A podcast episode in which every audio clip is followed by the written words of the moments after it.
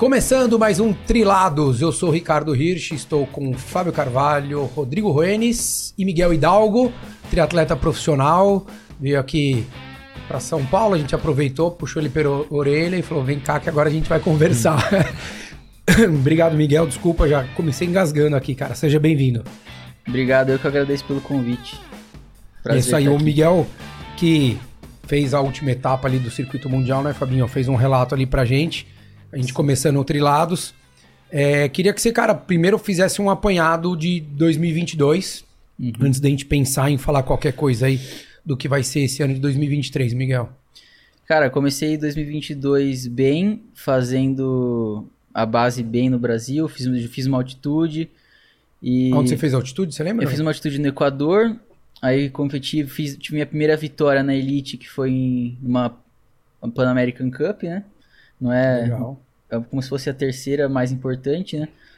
E aí. Vitória fiz a vitória, primeira WTS. Foi o primeiro ano assim que eu competi. Eu só faltei acho que de duas WTS que foi por lesão. Mas foi o primeiro ano que eu realmente tipo, disputei o campeonato mundial na Elite. Legal.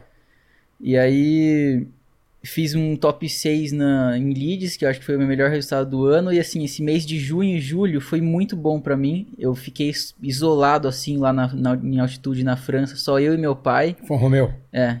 Fiquei só eu e meu pai, treinei muito bem lá, muito focado lá. E fiz três provas, quer dizer, fiz duas provas muito bem.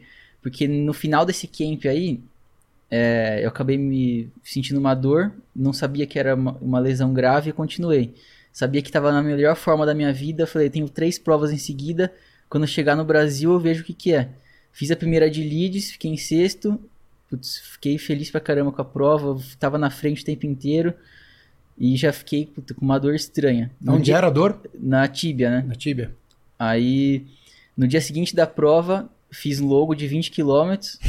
dia seguinte. Porque você faz uma prova seguida da outra, você acaba tendo que treinar logo depois, porque senão fica muito em cima da hora e você não consegue descansar para a prova seguinte. Perde treino, né? É. Então, para você não perder treino em três provas seguidas, geralmente eu faço treino muito longo nos dois dias seguintes da prova. Uhum. Talvez esteja, seja até uma estratégia que a gente tenha que mudar. Até para o corpo é, se recuperar sim, da, da, é, da pancada. Mas, enfim, ali, né? aí o Atuco na semana seguinte, no México, fiz terceiro também foi uma prova muito boa. E aí eu já fiquei na semana do México para outra WTS que era no Canadá, eu estava praticamente sem. Eu já não corri na semana. Eu corri um dia antes da prova, uhum. fiz a eliminatória, classifiquei. A eliminatória foi do Athlon para estragar mais ainda a lesão. correr no mais. dia seguinte no triatlon já já subindo a rampa da, da, T1, você conseguia ver que eu tava mancando. Eu tava nadando muito bem, pedalando muito bem, mas estava sim, muito difícil a situação. E, e pra pedalar zero sinal? Não, tava doendo pra tudo. Tava doendo pra, pra, pra nadar. Pra andar, pra nadar. Canela, canela pra, na hora que pra pega... Pra bater perna, pra qualquer coisa. Eu, hum. eu se andava... Na realidade, Sinal, você, aquele... se, a canela só não dói se você é. ficar deitado com o pé pra fora da cama. Eu, não, não é. Na cama doía. É, não, não. É, tem que ficar com o pé pra fora, isso eu entendo. É. Você, porque na, é na verdade que na hora que você estica o pé, né, você coloca a ponta do pé pra baixo, esse movimento na panturrilha é o que gera a tensão do músculo no osso. E é isso que faz doer. Então, andando, você faz isso, dói. Você vai descer uma escada, você põe a ponta do pé, dói. Você vai pedalar, cara. dói. Na hora que pega mesmo, é, é chato, cara. É chato. Não, é muito chato. E aí, essa semana, a gente tava tão ruim. Eu já, eu já... E com todas as viagens é, também, É, e eu né? não sei como que eu tava com vontade de competir, porque eu deitava na cama e minha perna latejava, assim. Eu fiz a eliminatória do Duathlon, minha perna latejando, ficava com gelo o tempo inteiro. Fui lá fazer a final, fiz a primeira, Passei pra segunda, fiz a segunda e não passei na terceira. Falei, graças a Deus que eu não passei.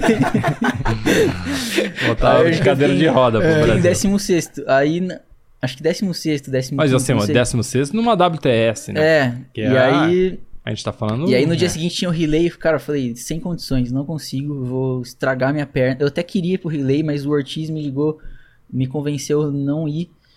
E meus pais também, pelo amor de Deus, não larga essa prova, não acabei não indo. Cheguei uhum. pro Brasil, fiz a ressonância, fiz a tomografia, fratura por estresse, três meses sem correr. Três meses sem correr, fiquei focando mais na natação. No começo não dava nem para pedalar direito, pedalava meio que com uma perna só e sem fazer força com a outra. Porque fiquei duas semanas andando de bota ortopédica uhum. e voltei a correr três meses depois quando eu voltei a correr, eu já tava na França de novo fazendo outro camp para preparar o final da temporada. Daí o final da temporada foi meio que é, meio que tentar diminuir os danos, né, na verdade, porque não consegui voltar para minha melhor forma da corrida até o final do ano. Uhum. Eu voltei, eu na natação e na bike eu cheguei a voltar, na corrida não deu. É, aí a primeira prova depois, eu acabei indo pra uma estratégia tudo ou nada, foi os Jogos Sul-Americanos, acabei ganhando, nem eu imaginava ponta, né? que eu ia ganhar, assim, eu escapei na natação porque minha forma na natação estava muito boa, pedalei sozinho uhum. e fiz as quinta, sexta melhor corrida, mas deu para segurar, né? E a partir daí depois fiz três etapas de WTS, as três uma pior que a, quer dizer, uma pior que a outra, assim, a última foi a pior de todas. Uhum. Acho que a, a Abu Dhabi acho sinceridade, talvez, momento de sinceridade. Abu Dhabi talvez, acho que não, acho que não, certeza foi a pior WTS que eu já fiz. Eu uma corrida péssima, eu não consegui voltar. E aí já, vim, já vinha também a, a questão do cansaço mental e físico é, no final do viagem, ano. Né? E aí teve o brasileiro depois ainda. É, teve o brasileiro que eu acabei ganhando, mas assim, sendo bem sincero, todo mundo sabia que era muito difícil sair do vencedor ser eu ou o Messias. Uhum. O Messias acabou ficando doente. Não largou, né? Não largou, aí eu acabei ganhando a prova. Mas foi isso, Desde, depois da lesão consegui ganhar essas duas provas, mas não de tanta importância, né? Pro Kobe é importante, jogos são americanos, mas eu sei que não é uma prova... Uhum. Pode ser uma, prova, uma vitória no currículo legal, mas eu sei que não acredito... Não, pra não. mim não acredito. E hoje a lesão tá 100%. 100% da lesão, tô voltando a treinar normal. Voltando full. Hoje eu já vou dobrar a corrida, inclusive. focada. é. Não, mas cara, eu senti assim por uns seis meses. Mesmo não tendo a lesão, eu ainda sentia que tinha alguma coisa lá. Uhum. Foi uns seis meses pra eu esquecer totalmente que não tinha nada mais. É porque é uma, é uma dor muito chata, né, cara? É. A canela é ela te lembra, na realidade, assim, é uma lesão que te lembra a todo momento. É diferente, é. por exemplo, sei lá, ao piriforme. Se muitas vezes você dá uma seguradinha, ele, ele pode ser que ele não te lembre no dia a dia. É. Mas a canela, você acordou, você pisou no chão, o primeiro passo que você deu, você já vai lembrar que ela tá doendo. Você vai descer uma escada, ela dói. Então é, é, uma, é chato, porque é o que o Miguel falou. Às vezes você tá bem para treinar. E você, e sabe o que, que te né, causou? Assim, foi um overuse cara, ou, foi, ou um, foi um calçado inadequado? Tinha tudo para dar errado. Eu fui para altitude, é, esses para preparar para essa sequência de três provas. E aí eu tava batendo recorde de volume de corrida na semana, emagreci, perdi 3 quilos em 3 semanas, 1 quilo por semana, puta estresse pro corpo, só de estar na altitude já é um estresse enorme. Sim. E o Ortiz não mandou fazer isso, mas eu só corria na subida, porque eu falei, essa, tem, vou fazer duas provas que tem subida, então tô nem aí. Eu, eu preciso estar bem pra subir. Só vou correr na subida. Eu bati recorde de volume de corrida só correndo na subida, praticamente. Uhum. E não fazia mais. Cara, faltou profissionalismo da minha parte em recuperação. Uhum. Não soltava. Eu não, não soltava direito. Não é, fortalecia, não, não, fazia massagem. Não fiquei três semanas assim. Eu, eu quero destruir nessas três provas e tô uhum. nem aí para as consequências. E veio, né? E foi isso. e foi Pediu isso. tanto. Você conseguiu, pô. Cuidado com o que você pede, tá vendo? e, a, e a experiência que você teve nas provas de pista? Ano, foi no ano anterior, né? Que esse ano eu acabei Isso, competindo é. tanto, tanto fora que não deu. E a hora que ia dar, eu acabei lesionando. As do ano anterior foram uma experiência. 21, né? 2021, né? É, 21. Eu competi acho que três vezes na pista. O brasileiro, o paulista e, e fui para os Jogos Pan-Americanos Júnior, né? Que eu hum. classifiquei.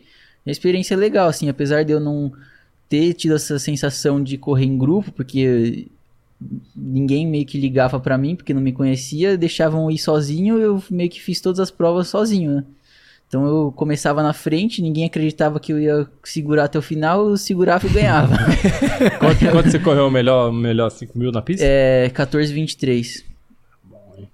É, mas 14, 23, anyway, hoje você já ficaria entre os 5 mesmo. você não ganhou, não foi um brasileiro de, de estrada? que foi que você, uma competição de estrada que você ganhou também? Não, de ciclismo, você é disse? Uma, é, não, foi uma, foi uma prova foi amadora, ah, foi é. aquele três horas de. Isso, você ganhou também de, de bandeirada, né? Ganhei. Largou, ninguém, ninguém é, sabia quem você eu, era. Eu tô nem aí, eu gosto de fazer força desde o começo. Tipo assim, quem você quiser, venha. O Miguel, assim, é, na minha opinião, é a primeira geração brasileira de triatleta.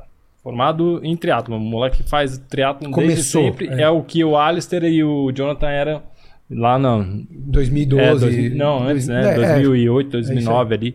E eu acho que tem tudo para dar certo, né? Um cara que já tem uma vivência grande do triatlo, ainda, você ainda é sub-23 esse ano? É o último ano. Ainda sub-23, uma vivência grande e já tem essa experiência. No já tá circuito com, mundial, né, Fabinho? Exato, que é uma já coisa... tá com ranking para largar as, as provas num, numas posições diferenciadas, então... É, o, o, o largar uma posição diferenciada é legal explicar para quem tá ouvindo, porque às vezes não entende, né? Acha que. Se bem que no caso dele não muda nada. O cara nada tanto que primeira boia é sempre na frente. É, mas, mas, mas, é, mas é legal até para você entender quem tá perto de você, né, Fabinho? Sim. Porque por mais que ele tenha uma natação boa, é, é para quem não sabe, na hora que você vai largar, não é que você escolhe o lugar assim, ah, vou largar aqui do lado do Fabinho. Não, né? Você tem um lugar certo, cada atleta, para largar por conta disso, pelo ranking que você tá. Então é. isso faz uma baita diferença. Óbvio, que é o que o Fabinho falou, para quem, para ele que nada muito bem, não muda tanto. Mas de fato é legal você estar tá do lado desses caras muito bons, principalmente saber que a grande maioria que está do seu lado nada bem, né, Miguel? Então isso já te dá um norte muito bom para aquela estratégia de é, prova, na, né? Na verdade, eu prefiro largar de, do lado de cara ruim. É mesmo? Ah, porque é, já sai nadando, já, né? Dois metros ele já largou. É, já, de, das várias experiências que eu já tive, eu cheguei à conclusão que para mim. É, mas hoje em dia o pessoal tá te marcando, né? Já sabe que você é, que é um bom nadador, fala, pô, o Miguel tá ali, eu vou largar sim, do lado é, desse isso cara. É, isso é um, às vezes é um pouco ruim, porque é. você vai conhecendo aos poucos as pessoas e você, eu já meio que fujo de quem, de quem eu sei que vai nadar na minha barriga. Uhum. E também eu não gosto muito de largar do lado de um cara que vai puxar a natação, porque acaba que esse cara fica um, um disputando com o outro quem vai puxar esse trecho do grupo. Sim. Então, as, eu gosto de ficar geralmente fazer, no fazer meio. a sua prova, sim. Eu gosto de largar meio que no meio, porque eu, porque eu tenho uma velocidade de largada boa. Uhum. Então, geralmente, eu consigo me destacar mais fácil do lado de cara que não nada bem. Então, Ô Miguel, pra, pra galera entender o quão veloz essas provas, fala para eles é, quão rápido você vai até a primeira boia. Tipo, um ritmo de, de a cada 100 metros. É, o WTS, o World Cup, é padronizado 300 metros, né? Qu Uhum. quase todas só não é 300 metros se a prova é mais curta, ou, Hamburgo, por exemplo, que tem aquela ponte lá. Que não a cabe, posição, que não né? cabe. Geogra parte, é, parte geográfica. Mas ali. assim, é, de treinos que eu faço na piscina, que é o que reflete na prova, é mais ou menos os 300 metros para uns 3,10 a 3,13, assim. Ah, Um 3 a um 4. É, É, considerando que eles passam o primeiro 100 para 58, 59. é, diria que assim, é uns 3,10 o primeiro 300. Aí Sendo que o primeiro um 100 é cinco. mais forte que os É. outros. O primeiro 100 Um é- 0 e é, volta para um 5. É, acho que seria tipo um 0, um 5, um 5. Pra se posicionar ali, né? Pra achar uma posição sua, né? Esse, esse comecinho. Não, isso eu tô falando um tempo de uma pessoa que vai chegar na boia em primeiro. Isso. Não, então, eu tô dizendo até pra você se posicionar, né? Na É. hora que larga ali, você dá aquela apertadinha pra você entender e não sair tomando É, cotovelada à se toa. eu, se, eu, se eu tô fazendo assim, com tranquilidade, 3,10 na série, assim, na natação, eu já sei que Já tá na prova é muito pra- difícil de eu, de eu não chegar. Só uma Sim, passar acima fatalidade, disso, assim, né? exato. Que eu não vou chegar na boia. Tem uma história frente. boa de boia que você passou aí, depois você apanhou um pouquinho Nossa, só, né? foi... Bem-vindo ao Cara, meu mundo. É, é, é. assim todas Não, as boias. acontece. até cara. bonito, daí ele apanhou tanto na boia, ficou assim, ó. Acontece, é o que eu falo. Eu tava muitas provas seguidas chegando primeiro ou segundo na boia. Eu falei, cara, tô foda, não preciso mais fazer nada. e aí, che- aí chegou uma prova que eu falei, cara, eu vou, eu vou economizar um pouco aqui. Eu vou chegar em quarto, quinto. E aí não é que eu. Nem que eu larguei a prova falando, ah, eu não vou fazer tanta força na primeira boia. E aí eu cheguei, acho que quinto na boia. Eu cheguei em quinto, só que tava três caras, e eu cheguei em quinto, só que numa- na- já na, na parte que engorda do pelotão. Tava no meio, um cara de cada lado meu, eu não tô acostumado com Afundaram. isso. Os dois pegaram ao mesmo tempo, afundaram o meu ombro, afoguei na água. E eu fiquei assim, parecia uma eternidade, né? Que eu fiquei lá embaixo d'água. Mas quando eu levantei, eu olhava os caras que estavam do meu lado, eu falei, meu Deus do céu, só tem cara que nada muito mal aqui. Aí eu olhei pra trás, não tinha ninguém atrás de mim.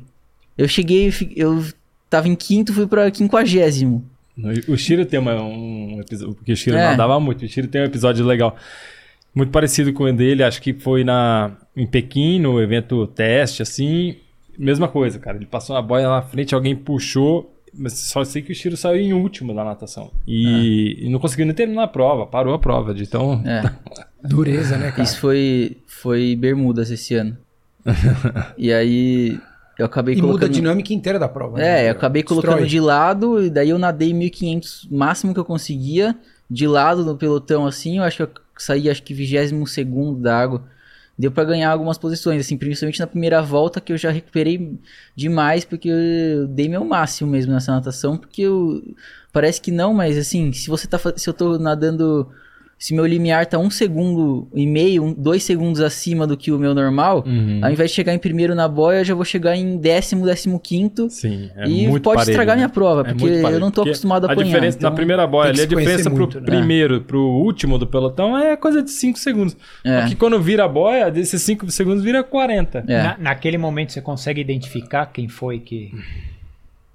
Ah, eu tenho uma ideia, mas não dá pra. É, Apontar. sim. E, e olhando de cima, e eu reclamei lá depois e falaram que não foi intencional. Eu acho realmente não dá pra perceber. Não é intencional. As pessoas Às no vezes, é desespero defesa, às fazem vezes isso. é uma defesa até do próprio espaço, é, né? a- Assim, é defender sim. o espaço. Eu É. acabei ficando no meio de dois caras que eu não deveria ter ficado. Uhum. E a culpa foi minha. Na próxima vez abre um pouquinho mais o cotovelo É. também, né? Assim, defende o seu espaço, né? Que você, e é o que também você falou, você não pra tá aprender, né? né? Porque eu já tava há tanto tempo saindo na, chegando em primeiro, segundo, primeiro, É. segundo, que chega uma hora que eu tenho que. Vai ter que aprender. Não, tem que apanhar, eu. Ah, beleza, eu, não- eu, eu sou bom, mas eu não posso ficar dando relaxo. Ô, Né? Miguel, quando você começou a fazer triatlo? Eu comecei. Ah, começar Pode a, falar a, desde o da- o início lá, a com seu pai e treinar, tal. a treinar mesmo com o Ortiz, que é- foi o meu único técnico de triatlon até hoje, foi 2016, quando eu fui 16. pro Pinheiros. Mas eu tô envolvido com o triatlon desde sempre, porque meu pai fazia Xterra, Aham. competia, depois ele competia também é, long distance e tal. E, e aí, junto com a- essa, essa época, assim, era meio que recreativo e tal, É. mas a natação era séria. Então, eu treinava natação sério, nunca fui um ex- exímio nadador, eu competia paulista, brasileiro, era federado, Uhum. mas nunca tive muito sucesso assim na natação. Eu, é, eu Você sempre nadava fundo? nadava. Eu nadava fundo porque, sabe, a prova, a prova que sobra pra você nadar? Tipo assim, eu era, eu era baixinho, eu, demora, eu demorei muito pra, pra evoluir fisicamente, assim. Uhum. Eu era bom quando eu era pré-mirim, quando tinha 7, 8 anos, eu era muito bom. Aí depois as crianças foram crescendo, eu fui ficando pra trás. Aí, ah, coloca esse moleque pra nadar fundo aí, que ele não, não sabe nadar sem livre. Aí. Aí eu comecei a nadar 400, 800, 1500. Só prova legal, né? Pô, Aham. Pra treinar, então, é uma delícia. É. E aí fiquei nisso, só que eu já tava meio de saco cheio de natação e fui com 2014 eu comecei a competir Copa Interior, eu fiz o 2014? Não, 2015. Comecei a competir Copa Interior, fui no Brasileiro Infantil no final do ano e ganhei o a primeira prova oficial que eu fiz, eu ganhei o Brasileiro Infantil. Aí eu falei, puta, eu fico no brasileiro lá, fico em 15, fico nadando 1500, fico o dia inteiro esperando pra nadar. E eu venho na primeira prova de triatlon que eu ganho, eu vou sair fora da natação. Eu quero seguir a mim. É muito mais legal, você o, meu, chega... o meu é o mesmo caso, cara. Eu, eu era competitivo, assim. E aí eu queria ganhar medalha. E natação eu nadava mal pra caramba, não tinha encorpado ainda, sabe? Então eu treinava direitinho, chegava lá, perdia pras meninas. Pá, pá. É. Aí, primeiro triatlo que eu fiz, eu fiquei acho que em terceiro também. Aí, pô, não. Aqui é legal, né? Dá pra É, disputar, né? sente o gosto da vitória e, Aham. pô, eu nunca vou ganhar. E eu sou realista, pô, eu nunca ia ser um nadador tão bom. Eu, Uhum. eu sou um bom nadador hoje porque eu treinei a vida inteira, mas eu não acho que eu tenho talento pra nadar, não. Eu acho que. Ah, você aprendeu desde cedo, né? É, eu. Fez uma, uma- Foi é, tipo, É, pra- é, é, um- vivência, Hoje mas. você tem o que no 1500? Um 1550? Não. Não? Eu acho que hoje eu devo nadar pra uns 16,30. 1630. É. Só que você é muito veloz É. pra passar a primeira boia na É, frente. o meu, meu, meu 400 metros, acho que seria minha prova de natação, seria isso aí hoje. É, então, Pode com 1630, assim, não, não pegaria nem Não. final de brasileiro. Não, e também que eu, não eu nado. Eu Lógico, um lógico. triatleta, eu treino pouco É, mas- natação, é. né? Eu, devo, eu nado uns 22, 23 mil por semana só. Uhum. Mas pro circuito mundial hoje você se sente bem ali, Sim, confortável, assim. É. o que você falou, você, você tá muito. do- Você tá, se sente dono da situação, vai. sim, é. Que eu acho que é isso que é importante, né? Porque a gente até falou uma vez do Marquinhos, né? Que nadava bem, mas quando também foi ver o que, que era no circuito mundial, ele falou, putz, agora mudou. Sim, Se é. você- acho que se você tá vendo que no circuito mundial você ainda tá dono da situação, você ainda tem um controle, Sim. né? De, pô, consigo passar na frente, vou conseguir ter- sair entre os cinco primeiros ali. Cara, eu acho que é isso aí. Tem que focar no, no resto da prova, que é o que vai fazer a diferença. É, sim, isso é importante. Mas na verdade eu falo que a natação de World Cup e WTS, na verdade, às vezes tem muito nadador bom que não consegue se destacar na natação, Não, porque é, é muito você difícil. não é só você nadar bem, você tem que E ter... às vezes tem muito nadador ruim. É o caso do Que nada- que Blumenfeld, sai com tempo né, bom. pra- pra-. E sai no grupo. Mas entendeu? a natação, Porque quando- é- como tem muito contato físico, larga 60 pessoas disputando uma boia em 300 metros, muitas vezes não é, não é o melhor nada- nadador que vai. Às vezes você tem que saber se impor, dominar seu Sim, espaço e não ser bonzinho. A leitura da água Você não- também, né, cara? Sei, como é que tá a É. ondulação, né? Pa- Parece. Só pra quem caiu ali e já É. pegou águas diferentes, que entende também qu- quanto muda essa natação do que você faz na piscina É, você e você não prova, pode né? ser bonzinho demais, né? Se largar naquele mais ou menos, sem, sem muito sangue no olho, não vai dar certo. E o volume de treino semanal? Em horas, você disse? Pode ser em horas, Geral, em como é que tá? quilometragem. A água, você falou que tava dando uns 22. É, 22, 23. E- Então, até ano passado, o meu treino era muito baseado em volta da bike. Porque o ciclismo nunca tinha sido meu, meu forte e a gente via que o ciclismo era, ficava cada vez mais forte e, e eu sofria muito nas provas para acompanhar. Uhum. Então, meu treino foi sempre baseado em volta da bike. Ortiz planejava a bike, nas semanas maiores chegava a pedalar 18, 20 horas. E colo- Quantas sessões, mais ou menos? Bike, É. 6, Seis. 7, 6, 7. E colocava a corrida e a natação em volta, assim, planejando, tipo, como secundários, né? Tá. E aí esse ano, como a gente viu que, ah, eu acho que eu cheguei tá na, na, na bike no nível que você precisa pra competir.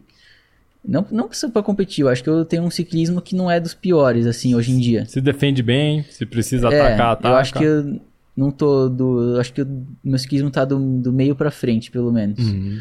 E aí a gente começou a focar na corrida como principal. E agora planeja a corrida primeiro, para depois planejar a bike e a natação. Mas assim, de horas. é, nas as maiores semanas minhas, acho que foram 30, 31 horas. Uhum. E a gente vai aumentando, né? Não é, ah, treino Sim, 28 sim, horas não, por semana. Assim, é, um- uma semana, um- né? uma treino semana 28. chave de treino. Por exemplo, semana passada acho que deu 27 horas, essa semana deve dar 28 Uhum. e já começa a entrar mais intensidade, né? Mas não é a primeira semana de treino, eu treinei 8 horas, acho, 10 horas. E você treinou com os noruegueses, e aí, os caras são bons mesmo? São. Eu tive experiência há não dois, acho que começo de 2020, faz Uhum. três anos já. Sei. E mudou bastante assim minha, minha cabeça, porque às vezes é, é simples demais e você quer complicar. Sim, é. Falamos o isso deles repetidamente. é bem né? isso É. mesmo, né, cara? Às vezes Cara, é simples demais e é só você colocar o volume em baixa intensidade Uhum.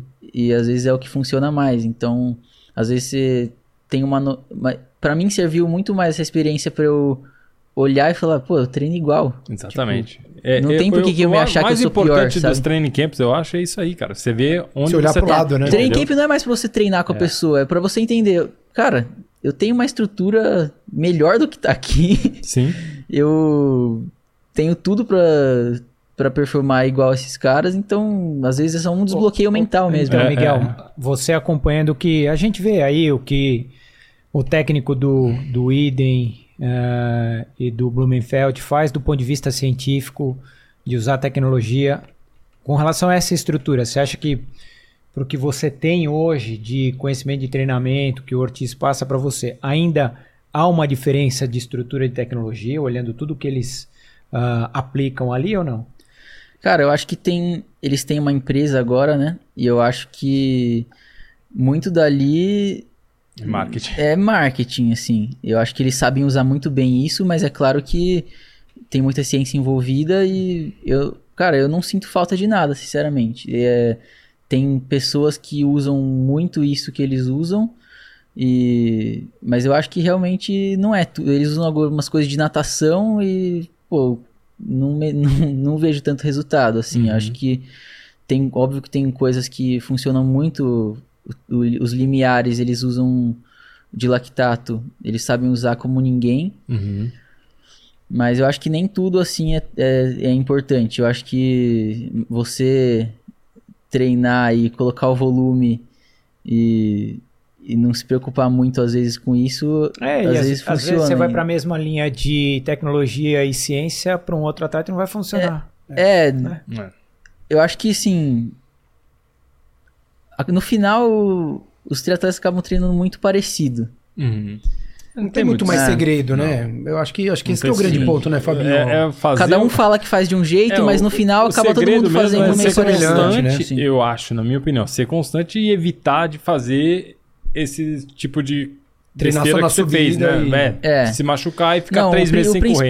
é- A constância. Isso, exatamente, eu É, quero falar. o Isso que eles, faz a o que eles né? usam muito bem, que, que, ele, que você vê que os dois praticamente não lesionam. É. Eles têm um controle de intensidade muito bom e eles não, eles não passam do limite pra treinar com o outro. Você vê É. que até às vezes um, um sobra do outro e tá nem aí. Não é E igual eles- amador acho que que, sai. controle, o controle de carga é, É. fundamental pra isso. Na né? verdade é o controle de intensidade, né? É. Eles conseguem treinar muito. Eu acho que a ciência ajuda mais eles conseguirem treinar mais horas pelo controle de intensidade, né? Uhum. Como é que você faz seu trabalho de intensidade, Miguel? Porque a gente é, é, é impensável a gente falar, pô, ele vai correr para quer correr para 31 num, numa etapa de Que mundial. 31? 30, 31. Não, é que foi 30. 29 ele já vai contar a história do 30 lá, mas não, eu tô dizendo hoje, sendo realista, não adianta a gente pensar que você vai correr para 28 alto, 29, porque Em de breve. fato ainda em breve. Hoje, infelizmente não é, tomara que em breve vá Esse ano, já prometeu, pô. esse Já ano. deu aqui a toquinha. Tá aí, a, a gente vai mostrar a touca daqui a pouco. Mas assim, é, é, não dá pra gente pensar que você vai correr 3 por, 3 por mil, 3 por quilômetro aí, sem fazer um trabalho de intensidade. Né? Isso na bike mesma coisa. Não dá pra gente pensar que você vai querer fazer um pedal no ritmo que é, ou na natação nadar pra, pra 58 os primeiros 100 e depois cravar pra um 5 o resto, que você não vai ter um trabalho de intensidade. Como é que é feito esse seu trabalho de intensidade hoje, cara? Na verdade, eu sou uma pessoa que o volume sempre funcionou muito pra mim. Volume em baixa intensidade sempre funcionou muito e a gente coloca a intensidade faltando pouco tempo pra prova. Eu acho que chega umas 3, 4 semanas de, de muita intensidade, eu já paro de evoluir. Então a gente tenta manter o volume alto até o máximo possível e fazer em cima da hora, treino específico. Não em cima da hora, assim, faltando 5, 4 semanas para a prova, a gente começa a fazer pista realmente e, e ter dois e treinos mais intensos. Porque a gente percebe que ah, o Ortiz, ele confio muito nele, assim, mas a partir de, uma- de umas três semanas treinando em VO2, a quarta semana já não existe uma evolução tão grande, não existe evolução e a chance de lesão é, é muito alta. Então, Se coloca acho em que- risco. É, né? então acho que três semanas com treinos de VO2 antes da prova já funciona muito. E a partir disso você acaba estagnando, porque você começa a perder volume para você conseguir treinar em VO2, você acaba diminuindo o volume. Não dá pra E trabalhar as duas coisas junto, né? equilíbrio. Então, pra mim funciona muito bem volume em todas as modalidades. Se eu ficar treinando 30 horas na semana só em baixa intensidade e colocar duas semanas com intensidade, eu já vou andar bem. Então, eu acho que não vale a pena você colocar intensidade, pelo menos no meu caso, né? É, exato. E tem É todas as fases, percepção, né? Tem todas sua- as fases. Por exemplo, falta, tá faltando cinco semanas e meia para a primeira etapa de WTS. Eu tô começando agora com estímulo de subida, de força específica na subida na corrida. Tô começando com um treino de limiar 2 na natação e vai começar a entrar na bike também. Então faltando cinco semanas, né? E que a gente esse ano eu tive que fazer uma base mais curta e depois dessa prova eu vou voltar para base de novo, porque vai faltar dois meses para a próxima WTS de novo e não vou ficar dois meses antes fazendo intensidade. E a base precisa ser é muito importante, né? Essa, essa, essa época do ano, porque se você faz uma base curta demais, chega no final do ano você acaba ficando muito cansado, né? E todo mundo fala que os resultados são construídos na base, né? E o foco esse ano é WTS. É. Vai fazer uma outra Copa do Mundo pra se É, manter. minha, minha intenção seria fazer só a Copa do Mundo que. Não sei se pode falar, Pode, mas teoricamente pode vai ter no Brasil. Não, sei, não tá confirmado ainda, mas teoricamente ia ter uma World Brasília, Cup né? em Brasília. Falaram que ia ser dia 15 de outubro. E aí não tem como, não tem como você não fazer uma Sim. World Cup no Brasil. Mas o foco é esse WTS mesmo e os Jogos Pan-Americanos em. Acho que a prova vai ser 3 e 5 de novembro, se não me engano. É, tem, tem que, tem que, de fato, é o que você falou, não tem como não fazer uma prova no Brasil, É. é, pela oportunidade que se existe, muitas vezes até por seus patrocinadores também, porque a grande maioria dos seus patrocinadores estão aqui, né? É, eu acho que quase todos são Sim. brasileiros, né? É. É, então acho que também é uma hora de você devolver isso daí. Hoje você tá com quem? Com Mizuno? Quem mais que você tá, Miguel? A Dux, a Cafeinhar, minha Mizuno, a Join, né? Do, do Sarran, o Pinheiros, que é meu clube, o Exército e a CB3 também, né? Você é. tem um Bolsa Atleta, alguma coisa? É, e também o Bolsa Atleta. Boa. Como é que, como é que você é, vê? A gente falou, falei brincando aqui da prova do, dos 30 minutos, dos 10 mil que você, que você fez lá em Honolulu. Conta pro Fabinho, que ele perguntou aqui, não deixei você falar antes. Como é da que foi lá? Da prova, você é. Do sprint. Ah, largou assim a maratona e os 10, né? Uhum. E a uhum. maratona, acho que a Nike pagou pra uns caras ir lá ganhar a prova. E aí eu perguntei pros caras na largada assim, quanto que eles iam correr até o 10, né? Aí eles falaram 3-0. Aí eu falei, ah, então vou correr atrás de vocês e tentar acelerar no final, que eu queria fazer 29, né? Aí, ah, beleza. E aí os caras começaram a correr pra 3,10, 3,15 e eu falei, ah, quer saber, eu vou Vai embora. Vai estragar com a minha prova. Eu, eu, eu, eu corro pra fazer esses, tempo. Esses canela seca estão atrasando o meu é, lado aqui. Eu não tô nem aí pra colocação. Eu, eu só queria fazer 29. Se eu ficar em décimo, se eu ficar em primeiro, eu não tô nem aí. Aí eu fui e fiz o ritmo de tentar fazer para 29, né? E fui consegui segurar esse ritmo boa parte da prova. E, e aí no final chegou um cara, o campeão americano de uma milha, né? Não conhecia o cara, fazia a menor ideia. Aí o cara me passou assim e falou: Não, eu tô correndo 42, fica tranquilo, tô no 42. e aí eu, na minha cabeça, não tava nem pensando direito mais. É, não, ele, o que eu falei? Eu falei não, não ele, per ele perguntou se você tava nos 10. É, ele não, ele não falou. Ele perguntou, eu, ele falou: Eu tô no 10. É. Falou, eu tô no 10. Ele achou que eu tava na maratona, né? Ah, tá. Ele achou que eu tava. Aí eu falei, não, eu tô no 10 também puta cagada, né? Eu não devia ter falado. e aí o cara, quando eu falei que eu tava no 10 também, o cara me sprintou faltando 200 metros. Eu liderei 9,800 da prova. Cruzou a linha de chegada feliz, o cara veio cumprimentar é. ele, ele quase saiu na porrada com o cara. não, porque, pô, ele essa é hora, difícil, né, cara? É, essa hora você nem. Eu nem tava pensando direito nisso que eu tava respondendo pro cara. É. O cara achou que eu tava no 42 e eu, eu dei na cara que eu não tava, né? Devia ter ficado quieto. Miguel, e qual é o seu sonho? Ser campeão olímpico. Gostei. é isso, é isso. Qual o caminho, é, cara? É, qual, qual esse é o sonho nosso também. Te, é ver, te ver campeão olímpico. Total, cara. Total. Como é que você vê esse caminho, cara? Cara, eu vou é óbvio que você nunca sabe qual que vai ser a última chance. Então, é o que a gente falou, a gente fez todo esse processo desde que eu comecei no triatlon, sabendo que 2024 e 2028, muito mais 2028 provavelmente seja o meu auge, mas você nunca sabe quando vai ser a última, então a gente vai focar tudo toda a preparação agora, né, como se fosse a última, sabendo que eu não eu não vou estar no meu auge. Uhum Provavelmente meu auge deve ser em 28, mas vamos fazer, nunca sabe o dia de amanhã. E focar muito na corrida agora. É o que a gente falou. A gente trabalhou muito um trabalho que parece invisível, né? Porque a natação e a bike não ganham a prova. Uhum. É um trabalho que parece invisível. Você fica treinando natação e bike, pô, o cara não treina corrida, é o que ganha. Aí chega na corrida, o cara fica na frente a prova inteira e perde. Mas é o que a gente fala. É um trabalho invisível, mas que era necessário ter feito para porque não adianta eu construir uma corrida de 28 isolada e chegar na prova e correr para 30, porque eu não vou ganhar a prova. Ou tá no, no terceiro grupo. É, correndo pra 28. Ou tá no terceiro grupo, correr, correr em 29 e ficar em décimo. Ah, legal, passei 15. Legal, legal mas chegou em décimo. Legal, fiz a melhor corrida da prova e fiquei em décimo sexto. Sim.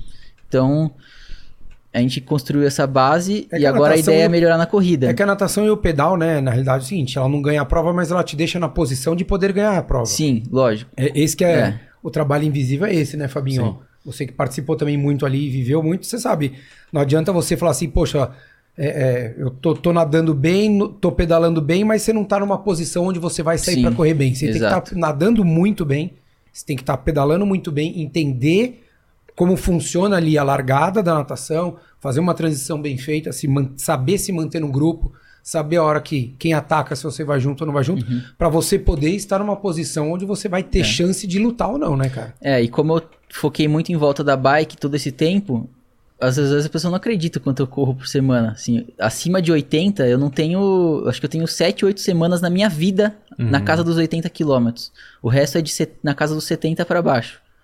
Eu corri uma semana 90 quilômetros na minha vida. Foi essa de Forromel? Foi. Não repete. Não é que eu não vou repetir, eu vou repetir. A ideia, lógico, a ideia, de a ideia esse correta, ano, né? a ideia esse ano é, é bater 100, 110 e ano que vem tentar aumentar ainda mais um pouco isso, 120, 130 na preparação para os jogos. Você viu o Frodeno voltando de lesão correndo 70 km? É. Na grama. Cê- Na grama, você viu? Na esteirinha e grama. Você acha que depois de de Paris, é, obviamente que você vai estar lá, você acha que depois de Paris, você acha que você começa no planejamento com o Ortiz a correr umas provas, é, por exemplo, algumas provas da PTO, algum 70.3 ou é mu- muito cedo para falar disso? Ó, Até considerando, a gente vê isso, né, Fabinho, aonde de certa forma está o dinheiro de premiação, é, principalmente nas provas da PTO. Eu acredito que sim, eu devo fazer algumas provas de meia distância entre 2024 e 2028. Até porque chega uma hora que você precisa expor os patrocinadores, a gente sabe da limitação que tem na ITU. Você tem, Devolver, né? Devolver um pouquinho. e na longa distância acaba que você consegue expor do jeito que você quer no uniforme. E você não tem limitação de gente tampando coisa que você. Enfim. Que você queria ter mais patrocínio e você não pode. Então. Acho que a longa distância você consegue expor os patrocinadores de uma forma melhor.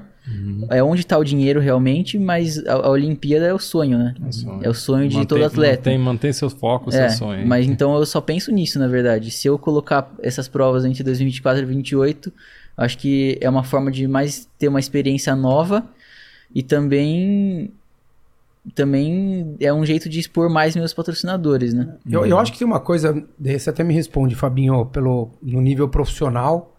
Eu tenho a vivência como treinador, mas também muito mais como um atleta amador ali focado.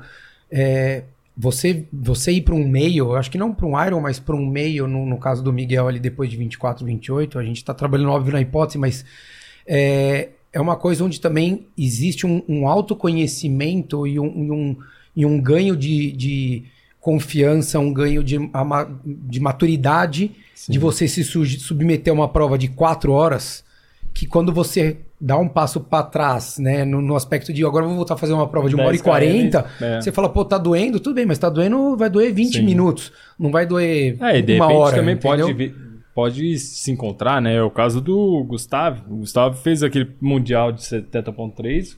Falou, desencana, agora É, eu vou ficar aqui, é. né? É, eu acho que assim, ele vai tentar essa vaga aí, mas não sei quanto que ele vai tentar, né? Porque se colocar do outro lado, quanto que vão oferecer dinheiro pra ele É. estar largando as provas grandes, né? É que eu acho que tem uma tem, tem um pouco do que o Miguel falou. Eu acho que tem um pouco do marketing aí no, no- óbvio. Os caras são muito bons, esquece, né? Isso daí a gente não vai questionar quem é Blumenfeld, quem é. Iden, né? Mas eu acho que tem um- um- uma ativação que hoje que eles fazem ali para se vender muita coisa, para poder criar um nome muito grande. Então a- acho que pode que se classifique, pode ser que classifique. É. É, ambos, né? É, Tem condição para isso? Tem, né? Já provaram, não preciso nem dizer.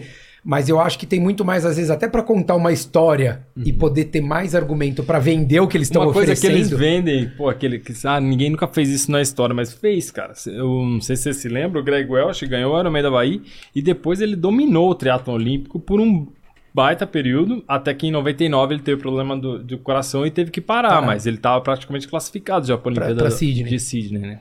É, então, acho que é isso. E eu acho que tem um. Óbvio que daí é legal também, né? Você fala, pô, o cara, campeão mundial da Ironman, classifica pra Olimpíada, Sim. né? Volta, quer dizer. é, pô, a ciência do treinamento deles, acho que tem um pacote muito bom aí que os caras também querem vender. É, que acho que. ta- talvez entre os dois, se a gente for analisar o Blumenfeld e o Iden, na atual situação, acredito eu que é, o Blumenfeld, no caso, ele vai estar nos jogos defendendo o título dele, e aí, obviamente, do ponto de vista financeiro, patrocinador deve estar bancando um bônus estratosférico, da mesma forma o Iden de defender Em é, Kona. Kona agora em Nice. Então, acho que querendo ou não, o dinheiro está na mão deles com relação a bônus e até salário que eles venham a renovar com o patrocinador. Né? que- dos dois ali que você vê ali na competição, Miguel. O Miguel já fez pista com o Blumenfeld, né? Já. É mesmo? Legal? Comendo bolo, né? O gordinho, o gordinho, o gordinho vai, vai até, De sábado à até tarde. moer. É. É, aquela época ele tava preparando pra Olimpíada, Uhum. não sabendo que ia adiar um ano, né? Eu peguei o comecinho de- da temporada de 2020 com eles, Sim. e eles não sabiam que, que ia adiar, né? Acabou a notícia vindo, acho que um mês, dois meses depois, né? Era o comecinho das notícias da pandemia, Uhum. ninguém sabia, né? E aí eu tive essa experiência de treinar como que seria o começo da construção, né? Do ano do campeão olímpico. Uhum. Foi legal demais a experiência. Ali na, na competição, algum dos dois tem alguma coisa que te chama atenção? Não que você fale, ah, não consigo fazer, não. E você olhar e falar, meu, isso daqui é legal. A, a postura dele, a pedalada dele, a, a corrida dele, a transição, qualquer coisa assim. Tem alguma coisa É, que ele- te... o Miguel já me falou que é o corpo do Blumenfeld. é, o sonho de, é o sonho que ele quer. Não, assim, a postura, a postura deles na competição. Eles se impõem de um jeito que, que faz todo mundo respeitar e não chegar perto, sabe? Às vezes você tá numa posição. No triatlon olímpico, como é muito contato físico, às vezes se você demonstra uma fraqueza, as pessoas já sobem em cima de você, igual chutar cachorro morto, assim. Então você sempre se impõe, mesmo você não estando bem na prova. Pô, os caras voltaram depois de um ano e todo mundo respeitava eles demais na prova. Um respeito absurdo por eles e acho que isso você, você conquista, né? Sim. Então uma coisa admirável é, é o respeito que eles conquistaram de na bike, no pelotão da bike, ninguém chega perto, assim. E é uma coisa inc- inconsciente, né? Sim, é, eu tava assistindo essa semana aquele documentário The Breakpoint do. Cara, aquele aquecimento do Nadal, assim. É assustador. Meu, assu- meu, o cara passa em cima do, do, do, do oponente. Só ali ele já, né? Já Então, mostra pra que, aí- que ele veio, né? É, esse tipo de atitude assim, às vezes, né, intimida o seu adversário. Né? É, É. E, e é legal viver isso pra você até ir aprender, né, Miguel? Que assim, 22 anos, né? Você ainda é muito novo. E é o que o Fabinho falou, acredito, eu acho que o Rodrigo também, que, que tenha muito tempo aí de sucesso seu. De fato, que vá pra uma Olimpíada. A gente deseja de fato que, cara, tomara a Deus que você chegue e con- consiga conquistar esse título, porque a gente fala, ah, é difícil, é difícil, não vai rolar, mas fala, meu, alguém Não, vai fazer. É, o Brasil Alguém tem, precisa. não, cara, alguém tem que fazer, precisa um- né? Alguém tem que fazer isso no medalha. mundo. Por que não ele? Já né? fizeram? Né? Então, Cara, assim, e assim, cara, qual a chance de um norueguês fazer, cara? Pô, muito menor do que um brasileiro que tem qual era a chance de, de 200 ter um tenista brasileiro número um do mundo? Exato. é. Eu, eu acho É, que da então mesma isso forma, vai. a, a importância que tem uma Olimpíada, pra gente da mesma forma, é, a gente esperar um dia um, um brasileiro tá ali. O quão difícil é, tá, sei lá, entre os. Pelo menos entre os top 5 em um Mundial de Havaí. E que o, seja, o né? Avancini não fez? Exato. É isso. Então é Sozinho, isso. né? Tem que acreditar, fazer o trabalho, que acho que é o que você vem fazendo. a- assemelha muito com o que o Fabinho falou da Vancini, né? É um cara que acreditou muito num trabalho a longo prazo, foi trabalhando as deficiências dele, e ele sempre falou, ele falou, cara, eu não sou o cara mais talentoso, cara. Eu não sou, tô longe de ser o cara mais talentoso, mas eu sou o cara que mais treina disparado de todo mundo. E ele acreditava muito que ele ia conseguir. E o cara chegou onde chegou, vestiu a camiseta lá do arco-íris, né? Então, Sim. não é, não é à toa. Ô Miguel, e o, o seu o tênis que você testou ali desde o protótipo, o que, que você acha? Expõe pra gente a, a sua ideia sobre o calçado que você está usando. Cara, então eu comecei a usar esse tênis um ano antes de lançar, agora vai lançar o mês que vem, né? Comecei a usar mais ou menos em fevereiro de 2022 e ah, eles já tinham conversado comigo há um tempo atrás. Eu falei, não dá pra. Não tem como. Na época não existia esse protótipo. Eu falei, não tem como eu, eu fazer uma prova que é a minha vida usando um equipamento inferior. Então, quando eu testei o tênis pela primeira vez, eu já vi que era, um- era diferente. E, e aí a gente acabou fechando o patrocínio. Tô, assim, eu- na minha opinião, é o mais rápido. Uhum. Não é só porque eu sou patrocinado, não, mas hoje eu acho que eu usaria. E também na prova de triatlon tem o fator de você correr sem meia e não te dar bolha, né? Nós temos te- os tênis Uhum. ser rápido e te dar bolha pra caramba. Então, o tênis não ter costura, o cabedal ser bom, não, me- não me dá dor no tendão de Aquiles. E que é o problema de, da instabilidade de muitos tênis. Todos os tênis com essa altura de entressola vão ser instáveis, não, não tem jeito. Mas o, o conforto, principalmente do colar, do cabedal, é importante demais também, além da velocidade, né? Porque não adianta você correr rápido numa prova e ficar com o pé estragado por uma semana pra treinar depois, né? Sim. Você sentiu diferença? Você trocou a bike no meio da temporada? Sentiu diferença da tua para da que você usava para atual? Ah, eu senti assim, de rigidez na bike eu senti, e é, a bike é um pouco melhor, né, o grupo, mas eu acho que a bike, o que mais a diferença é a relação tá nova. Você andar com uma relação velha, você vai ter é uma diferença muito maior do que do que a própria bike em si, eu acredito. E que bike você tá hoje? Eu tô com uma Canyon. Qual modelo? A Aero Road. Aero Road que fala, né? Uhum. Aero Road. Com isso Head. Boa. Show de bola. É isso isso aí. aí. Top. Miguel, obrigado mais alguma coisa, Fabinho? Obrigado, obrigado pelo presente. Olha, morram de inveja. Faz tempo que ele tá, me, me prometeu e Vai- hoje ele cumpriu. Vai estar lá no café, né? Ah, com certeza.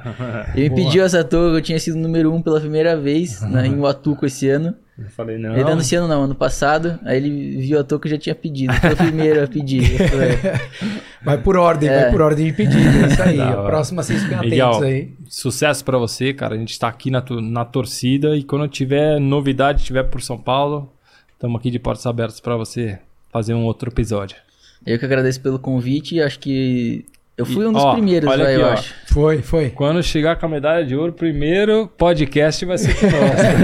Tem que ser aqui, Deixa. tem que ser aqui, cara. É, eu, é, eu acho que eu acredito, acredito que se eu seguir o plano que a gente tem nos próximos dois anos sem lesionar, sendo mais profissional e não errando o que eu errei, eu acho que, que em breve eu vou conseguir faz- alcançar os resultados que eu sempre sonhei. Acho que é não lesionar e é isso. E não faltar com o profissionalismo que eu acho que eu faltei para ter lesionado. Foi É, Foi culpa você minha. precisou passar por isso É. aí pra lá na frente não É uma, uma novo. coisa que eu tinha ideia, mas eu achava que eu era uma máquina, né? É, achava é. que, ah, eu tenho Com- 20 com os anos, outros posso sair, co- acontece comigo- posso sair correndo comigo igual não. maluco e Desde- nunca vai acontecer nada. Desde que você iniciou no triatlo, um sonho sempre foi ser campeão olímpico? Sim. Porque uma vez você me falou que você tinha vontade de entrar no Big Brother. Rodrigo. Jamais, jamais. jamais. Muito bom. Na fazenda? Ai, meu Deus, cara. Isso eu prometo que eu nunca vou fazer. Não, eu- pior que eu, eu sei que vem, eu só nunca sei o tamanho da, encrenca Da que vem. É, Miguel, parabéns, cara. Obrigado. Obrigado até pela parceria lá no Havaí. Foi muito legal poder viver aqueles dias ali junto. A gente, eu e o Miguel, a gente não tem muito cacoete pra ficar sendo modelo, né? Cara, eu- eu- até pra antes de acabar aqui, a gente foi um dia fazer umas fotos lá e, cara, tinha que ficar correndo, né? Indo e vindo, lugar. Era nada, ele era um puta modelo lá. não, daí eu falei, não, não, juro, daí. Camisa, ficava tirando a camisa. na cara é. dessa- Fez dieta pra isso. Não, não, eu fiz dieta pra ficar magro, pra, pra- pra carregar menos peso. Daí. Não, eu chego lá, não tô levando a sério a prova, não. Eu tô parecendo uma caveira, não tinha nem, Não, não, falei, nem gordura na eu, vida. Eu falei, não treinei Não, tanto, vou estar leve, né, cara? Não faz diferença pra mim eu perder um pezinho? Daí eu, meu, os caras vão, vão no, no dia anterior, não, vamos fazer umas fotos ali aonde? Cara, subida. Vamos dar, ficar dando correndo na subida. Não, teve umas três fotos que eu não, vídeos e fotos que eu não apareço, que eu falei, ó, desculpa, cara. Eu vou correr 42 km amanhã, não é que eu quero tempo, não. Eu, vou, eu sei que eu vou lembrar de cada passo que eu dei aqui. E daí eu- eu- eu- o Miguel falou: não, cara, eu vou fazer só 10 e, pô, patrocinador tal, não sei o que lá, e, e foi fazendo. E eu olhava e falava, cara, não vou, não vou, não vou. E o pessoal até já começaram a já entender. Falaram, beleza, cara, se você quiser pode parar, você não precisa tirar mais foto e tal. Que eu falei, meu, eu tô fora. Mas obrigado aí pela parceria lá, foi muito legal. Inclusive, pelo espaço e o tempo que você se dedicou ali depois da prova também, da gente conversar um pouquinho. Colocamos ali o, a, sua, a sua percepção, o que você sentiu, o que você viu ali em Honolulu. Obrigado, obrigado pelo tempo aqui. Eu sei que não é fácil, você não mora em São Paulo, para quem não sabe. Então ele veio para São Paulo. Eu vim pra isso, viu? Eu- eu- não tinha nada pra fazer aqui não, só podcast. Beleza, o Rodrigo, o Rodrigo depois vai, vai acertar com você o cachê ali, ó. Depois a gente mostra o tamanho da tranqueira ali, mas obrigado, Miguel, cara, um ano de 2023 incrível para você, com muito treino, muita saúde, que você possa evoluir mais do que você e o Ortiz esperam, porque de fato a gente nunca vai ter certeza do que vem e que você possa trazer outros grandes resultados em 2023, cara. Obrigado. Eu que agradeço de novo pelo convite. Valeu. É isso aí, valeu, galera. Obrigado. Continua nossa torcida aqui pelo Miguel Hidalgo agora em 2023. Valeu.